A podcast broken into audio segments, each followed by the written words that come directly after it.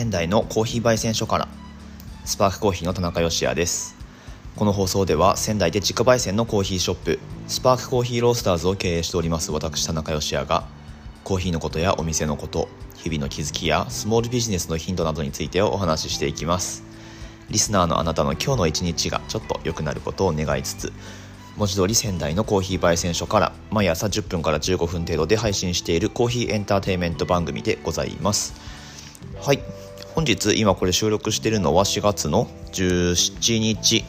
土曜日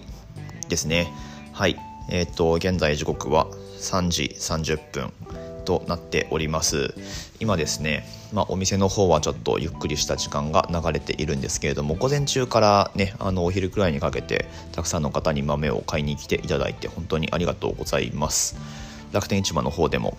ご注文を受け付けておりますので、えー、引き続きよろしくお願いします。というこれリアルタイムにアップできるかわからないけど、えー、この宣伝をしても効果があるんだろうかと。いやあると信じてはいあのやっていこうと思うんですけれども。今日ですね、まあ、この時間あれなんですよね。あの楽天といえばそうそうあのプロ野球ですよ。東北楽天ゴールデンイーグルスに、えー、10年ぶり？10年ぶりじゃないか。何年かぶりに、えー、日本球界復帰した田中将大投手ですね。あの先発登板しているということで雨も上がったので多分試合はやってるんじゃないかなと思うんですがはい。もう大注目の一戦ということでね。あのダゾーンとかでネット配信してるっぽいんですけれども、まあ、僕は見られないですしそもそも家に帰ったとしてもテレビがないので、はい えー、っとまあ、リアルタイムで見るのはなかなか難しいという状況でございますけれども、まあ後で何かね映像を見てみようかなというふうに思ってます頑張ってほしいですね。はい、という話はどうでもよくって今日はですね、えっと、またちょっとレターをいただいておりましてそれにお答えしていこうかなと思います。というのもなんかねあのレターせっかく頂いてるので、まあ、すぐ取って出しでお答えできる場合はお答えして収録してアップしてっていうことを、まあ、しばらくは最初少ないうちはですね。やっていこうかなというふうに思ってます。ということで早速読み上げていきますね。はい。こんにちは。朝の身支度や夕飯を作る時に聞いています。日々の楽しみが増えました。えー、ありがとうございます。嬉しいですね。はい。えっと以前確かデカフェの豆の作られ方を話されていて今日は苦味は色素ですよという説明もあったのでやっぱり聞きたくなったのでレターを送ります。コーヒーと歯の色素沈着について田中さんが思うところで話題にしていただけると嬉しいです。かっこ歯医者に聞いてと言われそうで遠慮してました。笑い。過去閉じ。私は日に2杯くらいコーヒーを飲みます。ラジオを聞いていて苦味が色素だから朝入りの方が色素沈着が少ないのかなとかデカフェは色素沈着に何か関わりあるかなとぼんやり考えていました。しょうもない質問ですみません。日々歯にこだわっているわけでもなく平凡に暮らしています。歯医者が話す色素沈色素沈着ではなくコーヒーの専門家が話す色素沈着の話を聞いてみたいです。ということでいただきました。ありがとうございます。色素沈着ですね。はい言えてますね。大丈夫ですね。はい。ということで、えー、ありがとうございます。ねあの楽しみに聞いていただいているっていうことなので本当にこれは嬉しいですね。はいありがたいです。今現在ですねこのスタンド FM のこの番組のフォロワーさんの数っていうのが123人いらっしゃいます。ありがとうございます。まあ一つ収益化のための、えーまあ、通過点として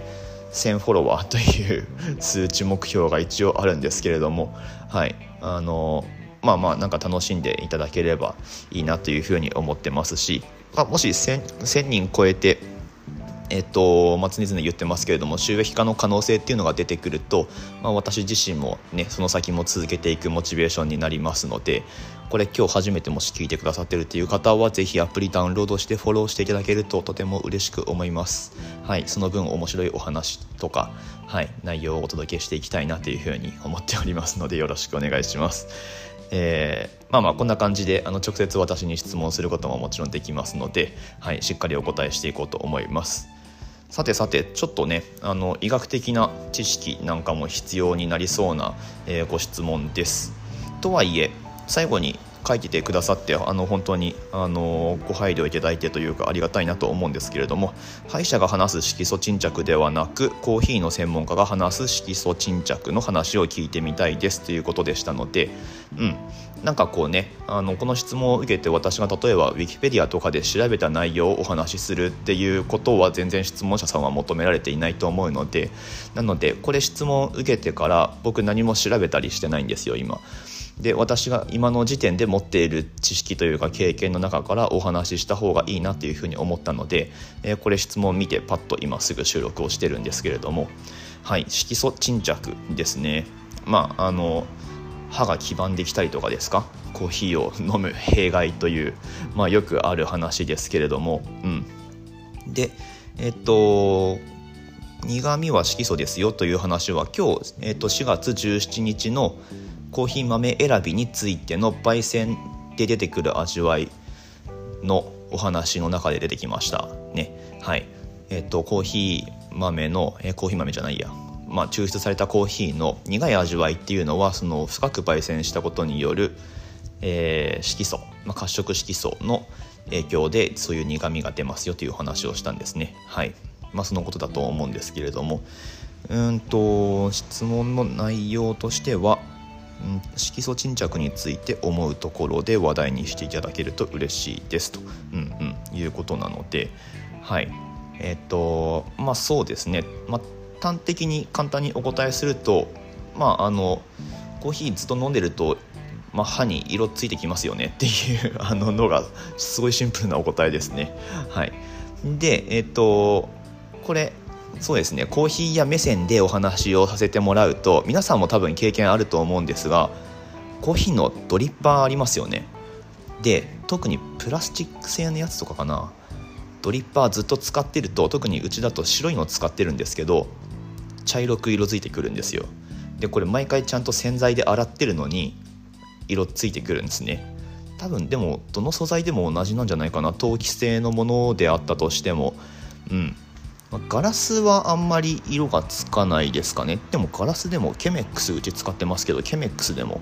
えっ、と色つきますね。まあこれも同じ色素沈着っていうことだと思うんですけれどもはい。もちろんねあの歯の成分とそのプラスチックとって違うんですけれども、まあ、あのそういう感じで色はついてくるものだと、えー、いうふうに認識してます。で、うんと、焙煎の度合いでその、えー、強弱があるかっていうことなんですけれどもこれはおそらくないと思いますね。はい、まあまあうんとそうですね。味わいの部分ではその色素の量だったりっていうのがあのまあ舌とかで捉える味わいの部分では違いは感じられると思うんですけれどもはい。まあその色素沈着っていう部分においてはおそらくあんまり影響ないんじゃないかな。でこれ多分カフェインレスコーヒーのあカフェレスコーヒーじゃないや。えっとコーヒーのえっと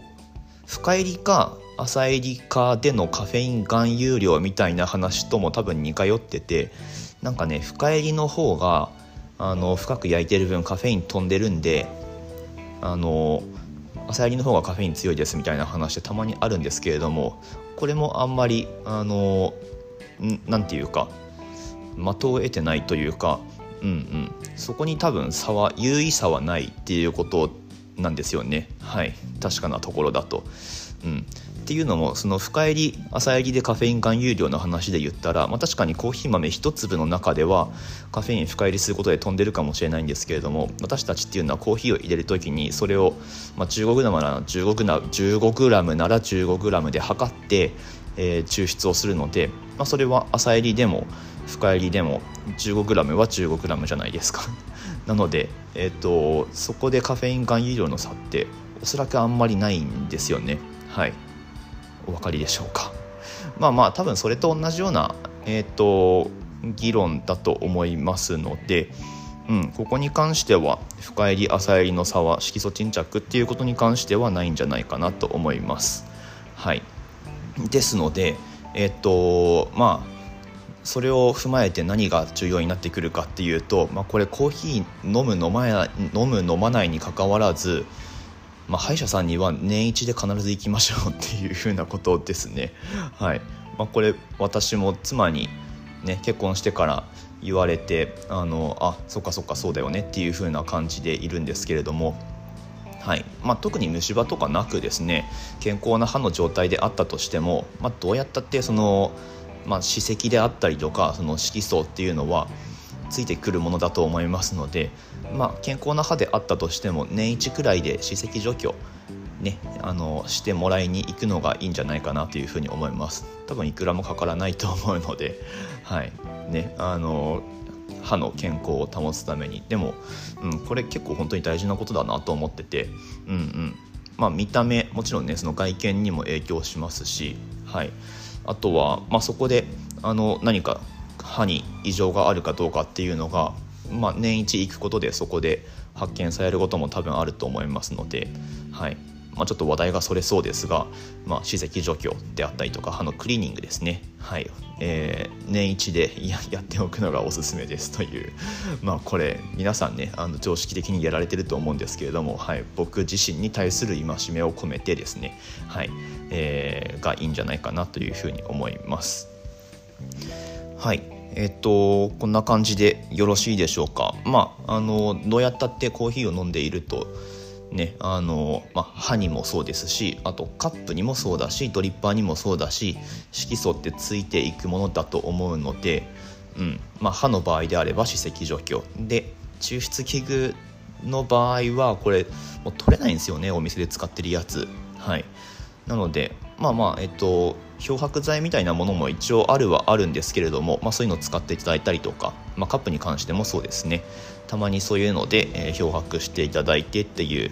えー、お手入れが必要になってくるんじゃないかなと思います。あと、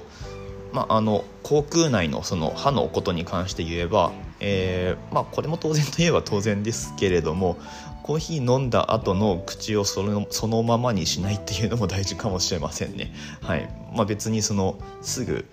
あの毎回歯磨きする必要までもないとは思うんですけれども、はい。まあ、あの水でちょっとゆすぐだけでも随分違うらしいので、はい。ね、あの私の、